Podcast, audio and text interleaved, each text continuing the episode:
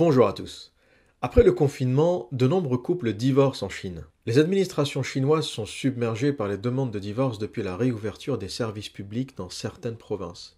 La quarantaine peut mettre les couples à rude épreuve. Après six semaines de confinement et sa levée progressive dans certaines régions chinoises, de nombreux couples divorcent et les violences conjugales se sont aggravées, rapportent plusieurs médias. Le quotidien de Pékin, Global Times, décrit par exemple des bureaux d'état civil pris d'assaut à leur réouverture depuis le 1er mars par des couples. En isolant les époux ensemble pendant plusieurs semaines, souvent dans de petits appartements, cela a fait surgir des conflits sous-jacents, explique Wang, un officier du registre des mariages de la ville de Xi'an, dans la province du Shaanxi. The Daily Mail, quotidien britannique, révèle aussi qu'à Dazhou, dans la province du Sichuan, 300 demandes ont été déposées entre le 24 février et le 13 mars. Des files d'attente se forment devant les guichets. Peut-on s'attendre à la même chose en Europe et en Amérique du Nord? Peut-on imaginer euh, des files d'hommes et de femmes euh, allant demander le divorce après euh, la levée du confinement?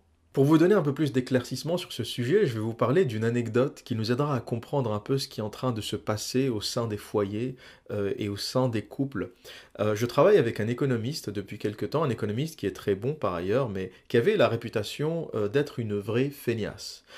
c'est quelqu'un qui arrivé en général au bureau à 10h30, qui essaye de travailler depuis chez lui les vendredis et qui saisit toutes les occasions possibles et imaginables pour travailler depuis chez lui sans avoir à se déplacer. Et jusque-là, ça ne nous dérangeait pas beaucoup parce que quelque part, il, fait quand même son travail, qu'il soit au bureau ou pas, et ça ne changeait euh, pratiquement rien à l'équation. Sauf que, bizarrement, depuis le confinement et depuis la limitation des mouvements, parce que le confinement au Royaume-Uni n'est pas aussi euh, hardcore euh, qu'en France, hein, on a le droit d'aller courir sans limitation de distance, euh, sans contrôle, sans papier ou certificat, on peut aller travailler si notre travail est nécessaire, on a un peu plus de liberté qu'en France en termes de déplacement et de mouvement. Et donc, depuis le confinement, il vient travailler pratiquement tous les jours il est tout le temps au bureau, euh, joignable sur son téléphone, euh, il fait ses tours de chantier, etc. Et il n'est quasiment plus chez lui.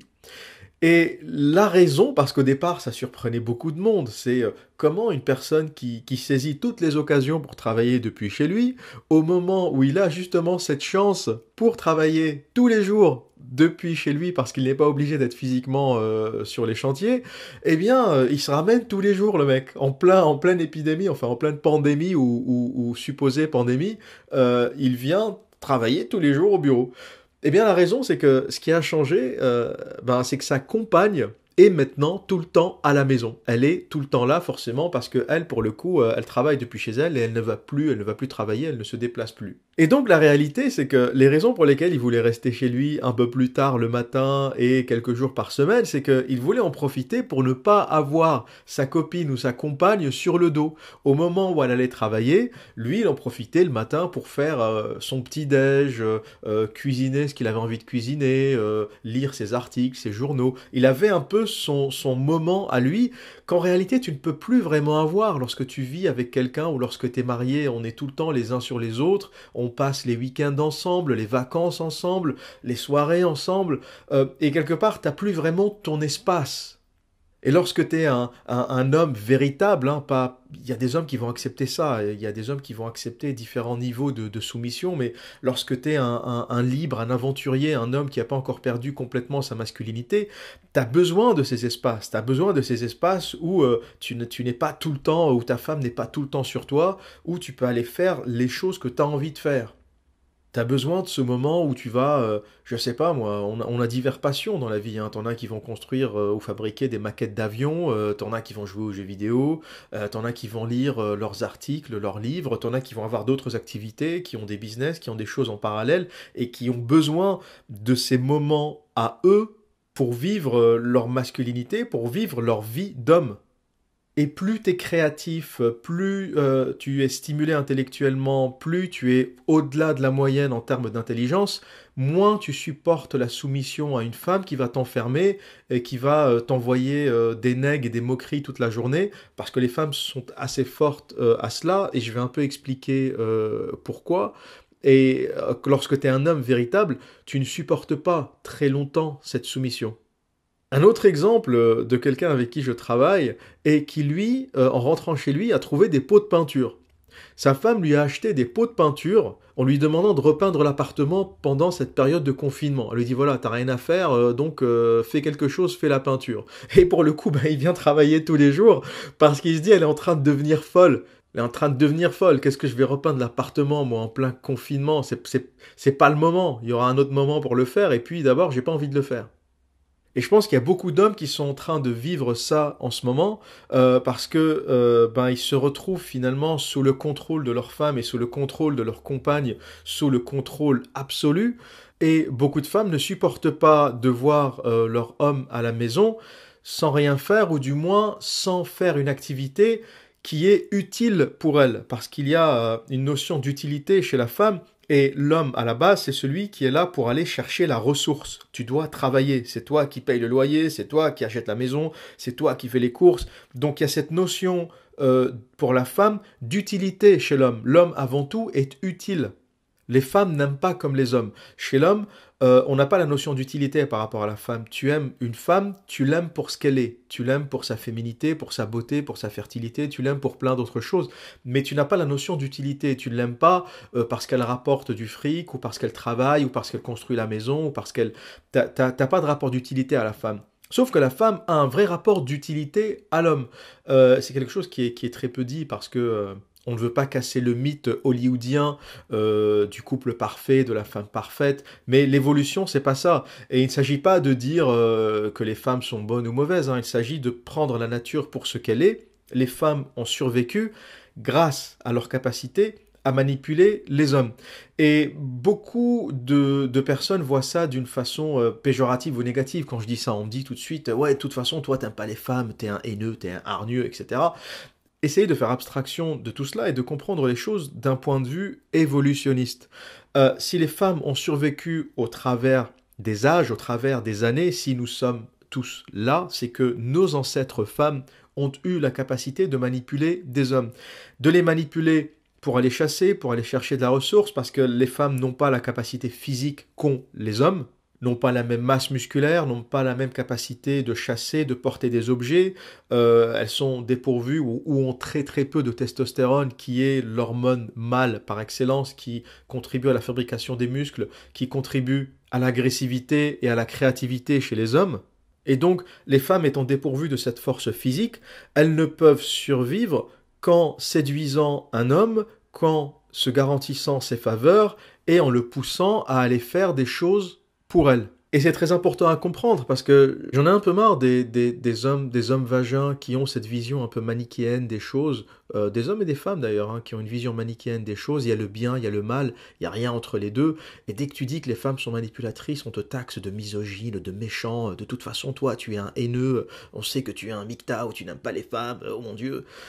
Mais la capacité des femmes à manipuler les hommes est au cœur même de l'évolution. Si nos arrière-grands-parents, nos arrière-arrière-arrière euh, n'ont pas ou n'avaient pas la capacité de manipuler un homme pour euh, aller chasser, pour aller chercher de la ressource, pour construire une maison afin qu'elle puisse, elle, porter des enfants, s'héberger et se protéger, l'humanité n'aurait jamais existé.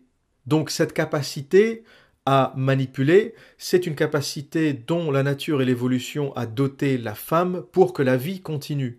On peut dire que c'est bien ou que c'est pas bien, certains vont dire cette capacité des femmes à manipuler les hommes est diabolique. Mon opinion, euh, ce n'est pas de dire c'est bien ou c'est mal, c'est de dire c'est un état de fait, voir les choses comme elles sont et pas comme on a envie qu'elles soient. La nature, c'est d'abord des phénomènes de compensation. Un homme ou un individu qui perd la vue voit son odorat et son ouïe décuplés. La nature va compenser le fait que tu ne vois plus en développant tes autres sens. Parce que le but, c'est la survie. Et tout ce que tu perds d'un côté, physiquement, mentalement, la nature va te le compenser par d'autres choses pour que tu arrives à survivre. Et donc les femmes qui sont fragiles euh, physiquement, qui n'ont pas la capacité et la force physique d'un homme, sont dotées d'une capacité mentale de résister au stress, de résister à la peur, de résister euh, à la violence, beaucoup plus grande que celle d'un homme, et je pèse mes mots. Il y a trois fois plus de suicides chez les hommes que chez les femmes. Les femmes sont psychologiquement plus forte. On a tous entendu des agriculteurs euh, qui se sont pendus euh, à cause, à cause de problèmes euh, économiques. On a tous entendu parler de chefs cuisiniers qui se sont tirés une balle dans la tête parce qu'ils ont perdu une étoile Michelin, et je pense à Bernard Loiseau. L'homme qui perd sa dignité, qui perd ses ressources, qui perd son statut social est beaucoup plus vulnérable que la femme. C'est euh, pour un homme perdre son statut social, perdre sa maison, perdre ses biens, c'est une catastrophe. Et on a des hommes euh, qui, vont jusqu'au suicide suite à, une perte économique. On a des traders qui sautent par les fenêtres, hein, euh, notamment lors des, des, des crashs boursiers. Ça arrive, c'est connu mais on n'a pas le même phénomène chez les femmes. La femme a une capacité psychologique beaucoup plus poussée pour pouvoir supporter euh, l'humiliation, euh, la peur, euh, le danger, parce que étant dépourvue de force physique, elle est obligée de compenser ce manque par une force psychologique beaucoup plus grande que chez l'homme. Et donc, oui, il ne faut pas avoir peur de dire que les femmes sont manipulatrices, c'est un trait euh, dont la nature les a dotés pour pouvoir survivre. Et donc une femme qui va voir un homme chez lui qui ne fait rien pendant le confinement ne va cesser de, comme on dit en anglais, le néguer, le, le, moquer, l'humilier, tu vois, on va dire, tu es assis tranquille en plein confinement dans ton salon, tu es là, euh, je sais pas, tu regardes une série, tu lis, euh, tu joues, à, tu joues à, tes, à ta console, à tes jeux vidéo, elle va débarquer, puis va te faire Ah, t'es encore en train de jouer, toi. Ah, t'es encore là, toi. Est-ce que t'as pensé à faire ci? Est-ce que t'as pensé à faire ça? Elle va te casser les couilles du matin au soir partout, y compris, y compris mes parents. Si tu veux, je pense que le couple de mes parents, par exemple, a survécu parce que euh, ils ont habité dans une maison, euh, que mon père avait son bureau à l'étage, c'était une pièce à lui où personne n'avait le droit d'aller, il avait ses livres, son ordi, euh, et à chaque fois que ma mère lui cassait les couilles, il allait dans cette pièce, hein, il disait rien du tout, il ne répondait même pas, il allait dans cette pièce, il se prenait un livre et il se, il se posait tranquillement. Il avait un peu compris le truc, si tu veux, il avait un peu compris le côté naturellement casse-couille des femmes. Et il s'est dit, bon, ben moi je, me, moi je me casse, je vais attendre que la tempête passe. Et, en général, il évitait de, de, de, rentrer en conflit parce qu'il connaissait ma mère par cœur. Tu vois, donc quand elle partait un peu dans les, dans les tours, ben, il disait, euh, bon, ça y est, elle recommence. il prenait son livre tranquillou, il montait dans l'étage, il allait dans son petit bureau, il fermait la porte. Et, puis voilà, si tu veux, ça, ça glissait sur lui. Donc c'est peut-être ça qui a sauvé son couple au final, parce qu'ils sont branlés complètement.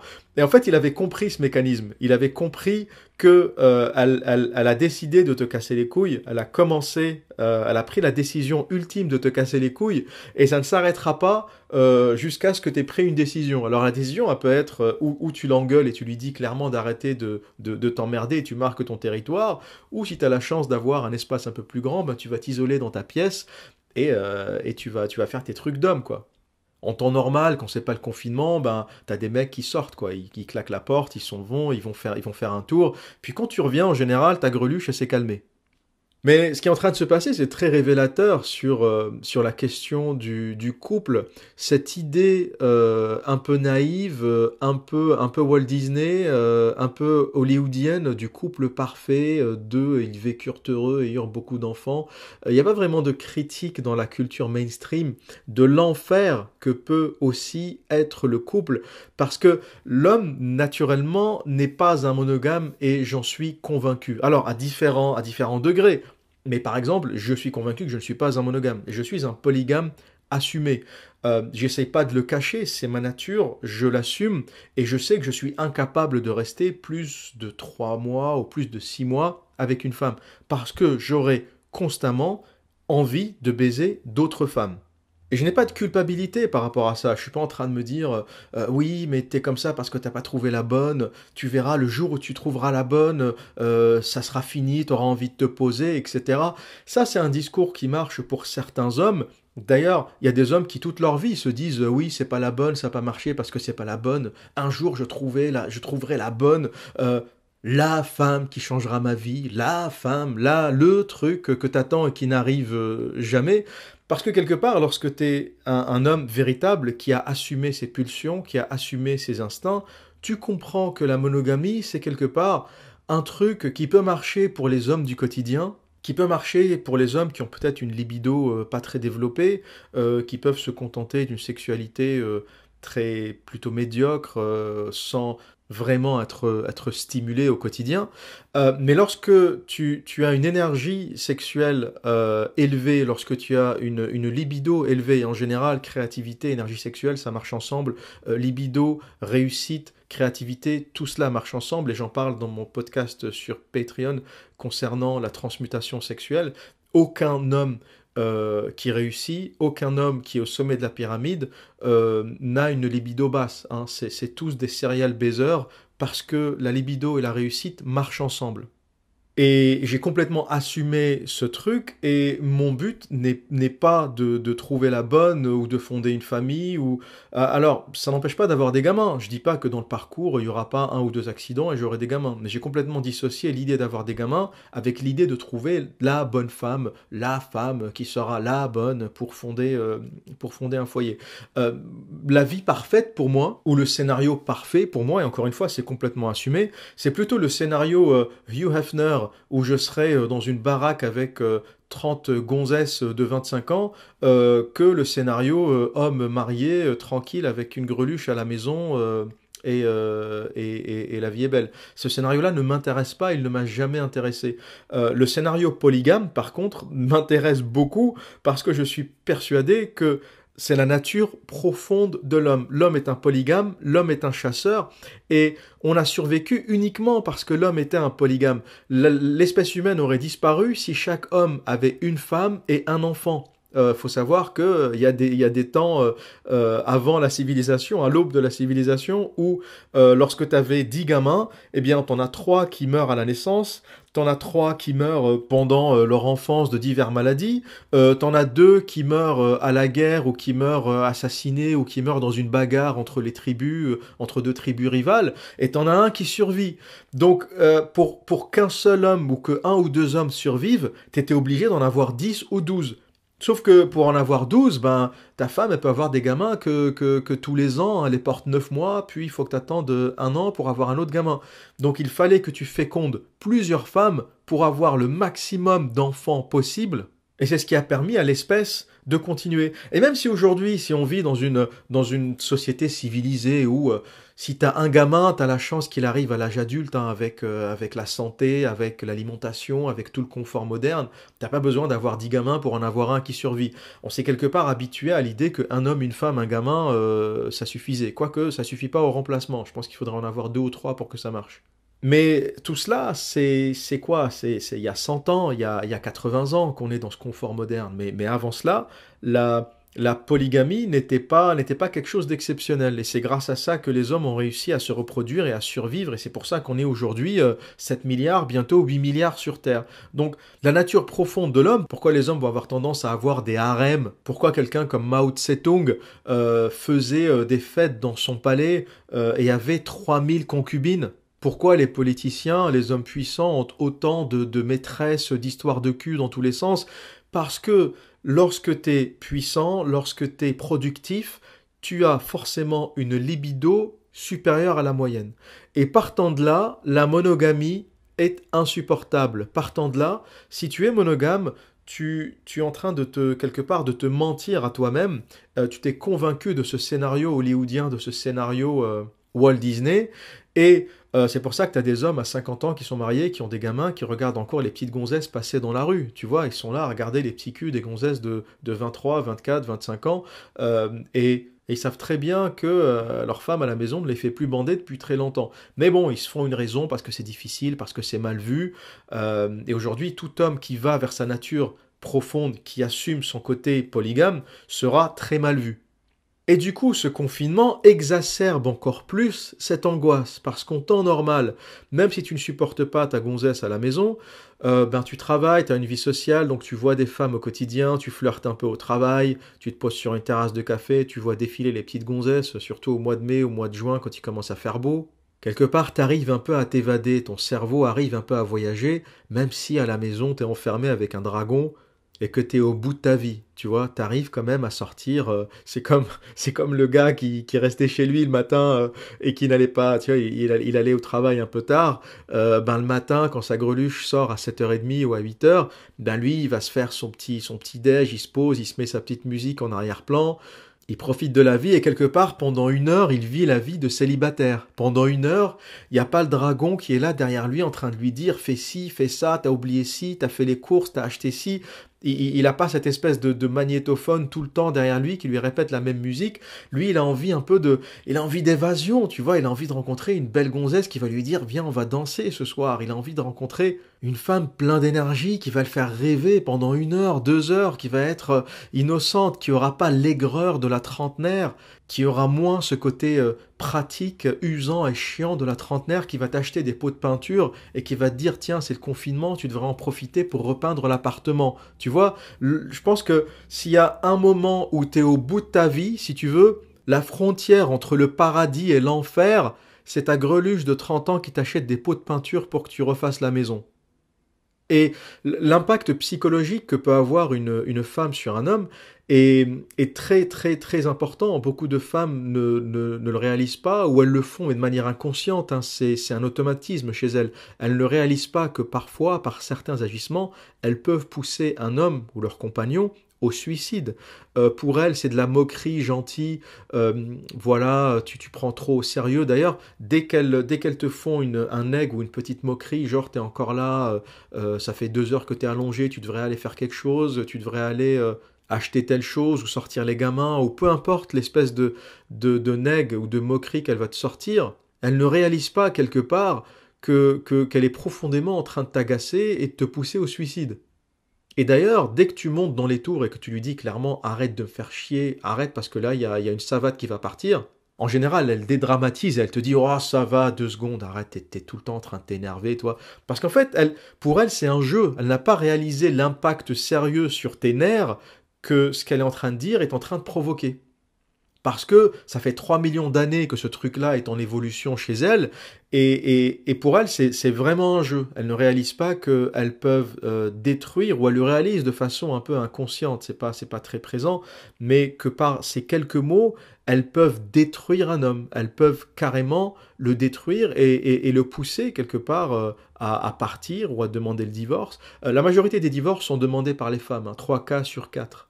Mais je pense que les derniers cas qui restent, hein, les, les, les 1 cas sur 4 qui restent, c'est souvent des hommes qui ont été poussés par certains comportements à demander le divorce. Parce que euh, la femme leur a rendu la vie insupportable.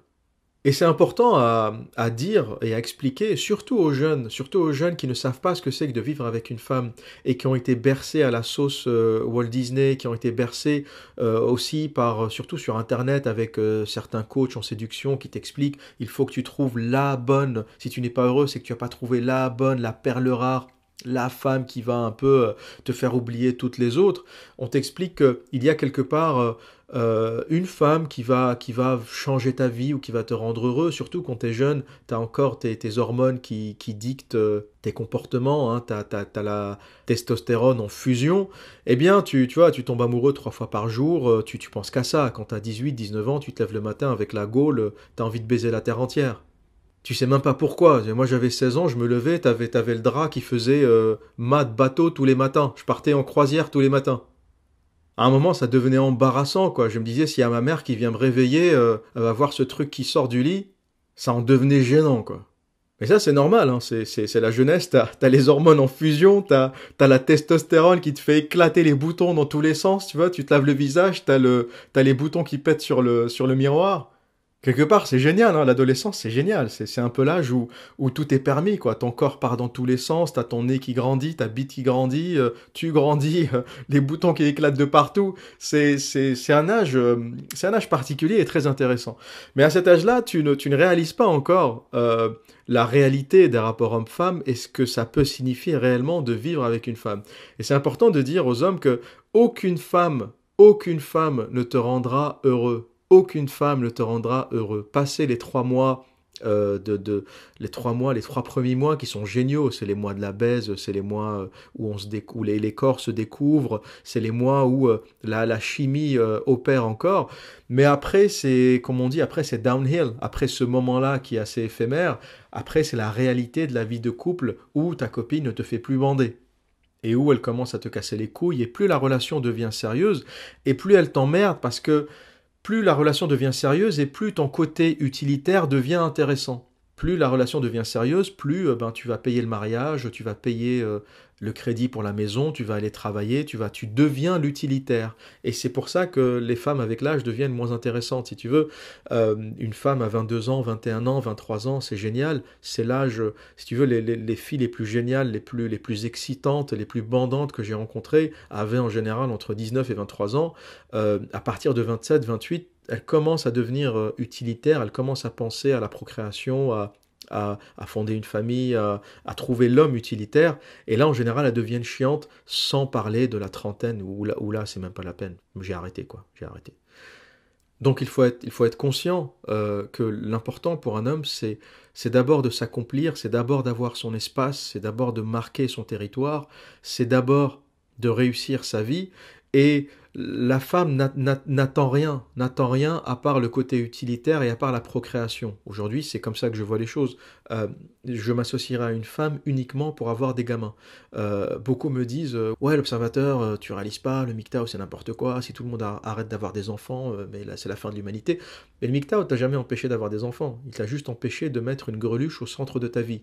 Il t'a juste empêché de ne pas te retrouver dans un studio de 20 mètres carrés avec une gonzesse qui te gueule dessus du matin au soir. Voilà de quoi te sauve le MGTOW. Mais euh, il n'est pas dit que euh, si jamais il y a un accident et que j'ai un gamin, ben, je vais, l'assumer quoi. Je, suis pas. Euh, si, si, ça arrive, ben, un gamin c'est un gamin, tu l'assumes. Hein. Je, ne suis pas partie des hommes qui, si jamais euh, j'ai un gamin euh, non voulu, euh, je vais me sauver. Ben non, non, t'assumes, assumes tes responsabilités. Mais je, je, dissocierai le gamin de la femme, tu vois. Pour, pour moi, ça sera sa mère. je m'occuperai de lui financièrement, tout ce qu'il faudra, même plus que financièrement, hein, même en termes de présence, de soutien, etc. Mais je mettrai jamais sa mère au centre de ma vie, tu vois. Sa mère, c'est sa mère, et moi, je continuerai à baiser les femmes que j'ai envie de baiser. Je continuerai à faire les projets que j'ai envie de faire. Et il n'y aura jamais, il n'y aura jamais une femme qui prendra une place centrale dans ma vie, si tu veux, pour résumer. J'éviterai de me retrouver avec une gonzesse dans un 20 mètres carrés pendant six mois. Pour moi, ça, c'est l'enfer. Une gonzesse qui te gueule dessus du matin au soir euh, parce que tu n'as nulle part où aller, parce que tu n'es pas, pas assez riche pour avoir une grande maison, parce que tu n'as pas assez réussi pour avoir des activités, pour, euh, pour arriver à vivre ta vie d'homme. C'est cette situation-là que, que je veux éviter. Et cette situation, par beaucoup d'hommes dans les grandes villes, s'y retrouvent. Hein. Le Parisien moyen, c'est un Parisien dans un deux pièces avec une gonzesse. En général, comme il est dans sa vie d'esclave, qu'il travaille du matin au soir, ben il réalise pas que qu'il vit l'enfer. Il, vit l'enfer sans le savoir. Mais euh, ce confinement lui fait réaliser euh, l'enfer dans lequel il est. Et je pense qu'il y aura, euh, comme en Chine, et justement on peut arriver à cette conclusion, autant de demandes de divorce, voire plus, en Europe et en Amérique du Nord. Parce que, en plus du problème de ne plus pouvoir supporter son compagnon identique à ce qu'ont eu les Chinois, nous, on va avoir des problèmes économiques parce que beaucoup de couples survivent grâce à la vie d'esclaves. C'est ça qu'il faut comprendre en Europe et en Amérique du Nord. Beaucoup de couples survivent parce qu'ils travaillent, parce qu'ils ne se voient pas et quelque part ils vivent la vie de, de colocataires. Mais tu réalises que dès qu'il y en a un qui se retrouve au chômage, dès qu'ils ont quelques difficultés à payer le loyer, les couples explosent ce qui les tient et ce qui les sauve, c'est justement cette vie d'esclave où les deux travaillent 8 euh, heures ou 9 heures ou 10 heures par jour et où ils ne se voient pratiquement pas. Et d'ailleurs, tu verras beaucoup d'hommes travailler justement pour éviter de rentrer chez eux. Tu vois dans les cabinets d'avocats les lumières encore allumées à 10 heures, 11 heures du soir.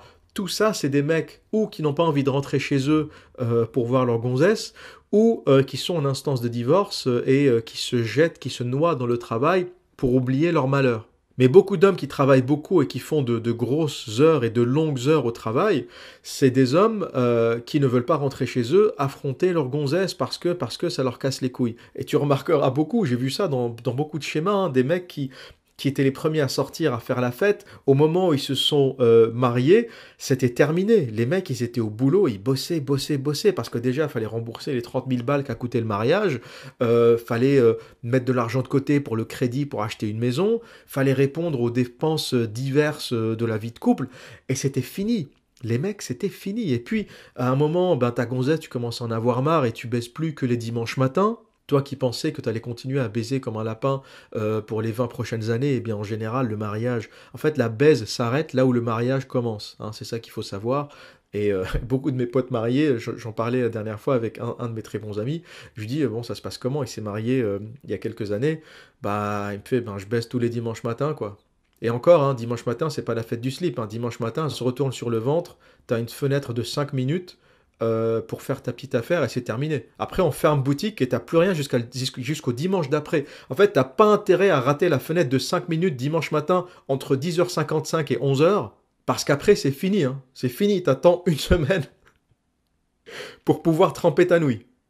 Et leur seule satisfaction, en général, c'est les enfants. À chaque fois que tu dis à quelqu'un, mais euh, t'as pensé quoi de ton mariage Ou tu penses quoi de ton mariage Ou est-ce que tu regrettes quelque chose? Les hommes répondent, ah mais c'est génial d'avoir des enfants. Tu verras quand tu auras des enfants, mais c'est incroyable, c'est un truc génial. Il n'y en a aucun qui te dit, c'est génial d'avoir une femme. En général, la satisfaction des hommes, ou la seule satisfaction qui reste, c'est les enfants. Très peu d'hommes sont satisfaits de leurs femmes, mais beaucoup d'hommes, ou pratiquement tous les hommes, sont satisfaits de leurs enfants, sont heureux d'avoir des enfants. Donc la clé pour un homme, la clé pour un homme supérieur qui a assumé, assumé son statut d'homme, qui a assumé ce qu'il a envie de faire dans la vie, qui a assumé ses projets, qui ne se cache pas derrière euh, des, histoires romantiques de euh, la femme au centre du monde, derrière chaque grand homme il y a une grande femme, les hommes qui n'ont pas gobé toute cette gerbe intellectuelle, ont compris que le, la clé pour l'homme ou la chose la plus importante, c'est, comme on dit en anglais, survival and replication, survie et reproduction. C'est la seule chose qui compte. Et du moment, en général, où les hommes ont réussi à se reproduire, ils sont satisfaits. Je pense que très peu d'hommes sont euh, complètement satisfaits de leur femme, ou très peu d'hommes sont, euh, surtout avec l'âge qui avance, euh, retiennent en mémoire leur femme comme meilleur souvenir, mais la plupart sont très satisfaits d'avoir eu des gamins. Et ça, c'est très révélateur. Quand tu demandes à un homme, tu penses quoi de ton mariage Il te parle directement des gamins. C'est que, quelque part, on sait de façon inconsciente que le soulagement pour un homme, c'est l'idée de s'être reproduit et d'avoir eu des gamins. Et une fois que tu as fait ça, tu vas avoir un peu de respect pour la mère de tes enfants. Quelque part, les, les, hommes, à un moment, ne respectent plus la femme en tant que femme, mais ils la respectent en tant que mère de leurs enfants. Beaucoup d'hommes restent avec leur, leur conjoint ou leur femme ou leur copine parce que ben, il y a eu les gamins. Mais je te garantis que s'il n'y avait pas les gamins, il ne resterait pas 15 minutes. Et intellectuellement, je pense qu'il est intéressant pour tout homme qui veut s'accomplir de dissocier cette idée de, de, mariage, de femme au centre du monde, de femme parfaite, de l'idée de se reproduire, qui sont deux choses complètement différentes. La femme est un moyen pour se reproduire, mais tu ne peux pas euh, la mettre au centre de ta vie et euh, réaliser ou construire toute ta vie autour d'une femme. Parce que si tes gamins seront toujours là, euh, ta, ta, gonzesse, elle sera pas toujours là. Je te garantis qu'elle divorcera, qu'elle partira avec un autre homme, si elle a une meilleure option, si elle a... Et ça arrive un cas sur deux. Les gens me disent, ouais, tu exagères, tu es en train de diaboliser le, la vie de couple, le mariage. Oui, mais c'est des statistiques. C'est une chance sur deux. Un couple, tu vois, si tu connais deux amis à toi ou deux, euh, deux personnes dans ton environnement qui sont mariées, ben une va divorcer. Et les hommes ne prennent pas ça en compte. Tu vois, si je te dis, on va faire un saut en parachute, par contre, tu as une chance sur deux pour que ton parachute s'ouvre. Personne ne va sauter, une chance sur deux, c'est énorme. Tu me dis, il y a une chance sur un million pour que mon parachute ne s'ouvre pas. Bon, ça va, c'est rien. Mais si je te dis, tu as une chance sur deux pour qu'il ne s'ouvre pas, ou une chance sur deux pour qu'il s'ouvre, ça dépend comment tu vois les choses, ben, personne ne saute, c'est énorme, 50% de risque. Eh bien, le mariage, c'est 50% de risque, et pourtant, les hommes continuent à se marier. Ça veut dire qu'on n'est on n'est pas dans la rationalité, on est dans l'émotion. Quand tu es dans la rationalité, si je te dis, euh, tiens, tu as un stock option, tu investis 10 000 euros, par contre, tu as une chance sur deux de tout perdre. T'as personne qui met un centime, c'est énorme. Mais le mariage, je te dis, tu as une chance sur deux pour tout perdre. Les mecs, ils y vont quand même. Parce qu'on n'est pas dans la, raison, on est dans l'émotion, on est dans ce, qu'on appelle l'amour, en réalité qui est une réaction chimique, hein. c'est juste euh, des, réactions, des explosions chimiques qui se passent dans ton cerveau et tu sais plus où tu vas. Mais, euh, mais, mais bon, c'est pas... En général, tu verras que euh, une fois que tu t'es reproduit et que tu as eu des gamins, euh, voilà, ta, greluche, ça a été un véhicule pour le faire, mais tu continues à la respecter. Hein. Moi, je dis greluche affectueusement. Tu continues à la respecter parce que c'est la mère de tes enfants, c'est quand même le, tes enfants portent 50% euh, de ses gènes, voire plus, et, tu lui dois un peu de respect pour ça, hein, d'ailleurs, je dis pas le contraire. Mais il faut arriver un peu à, effondrer, à, ce que ce mythe du couple, ce mythe du couple cocooning l'un sur l'autre qui regarde Netflix toute la journée. Faudrait que ça s'effondre un peu parce que Netflix, ça va être deux heures hein, sur, une, sur une journée de 24 heures. Netflix, ça va être deux heures. Vous allez dormir pendant 8 heures. Et les 14 heures qui restent, c'est 14 heures où elle va te casser les couilles. Voilà un peu ce que c'est que la vie de couple. Et surtout pendant le confinement. Là, pour le coup, c'est du plein temps. En général, elle te casse les couilles à mi-temps. Là, elle va te casser les couilles à plein temps. Et euh, comme pour la Chine, oui, je prévois beaucoup de divorces en Europe et en Amérique du Nord pour conclure cette vidéo. Euh, voire plus de divorces parce que... Euh, parce que parce qu'il y a le côté économique. Hein. En, Europe, on ne résiste pas euh, à, l'appauvrissement, on n'a pas l'habitude. Et donc, euh, s'il y a des gens qui perdent leur boulot, s'il y a des gens qui ne peuvent plus payer le loyer, euh, bien il y a des couples qui vont se séparer pour cette, pour cette raison. Et même quand, il n'y a pas de récession, quand il n'y a pas de crise économique, hein, il y a beaucoup de couples qui se sont séparés dès que le conjoint s'est retrouvé au chômage. Hein. Les femmes sont parties. Euh, c'est moins le cas pour un homme. Un homme accepte de supporter les frais d'un foyer quand une femme est au chômage. Euh, il joue son rôle de mâle protecteur et pourvoyeur. Mais en général, les femmes supportent très mal qu'un homme perde son statut social. Et tu verras que très très très peu de femmes, c'est assez rare, très très peu de femmes resteront avec toi si tu perds ton statut social et ta capacité à, à gagner du fric et à nourrir la famille. Voilà pour cette petite réflexion sur le couple et sur les divorces. Et que dire d'autre? Eh bien, comme à mon habitude, prenez soin de vous et à très bientôt.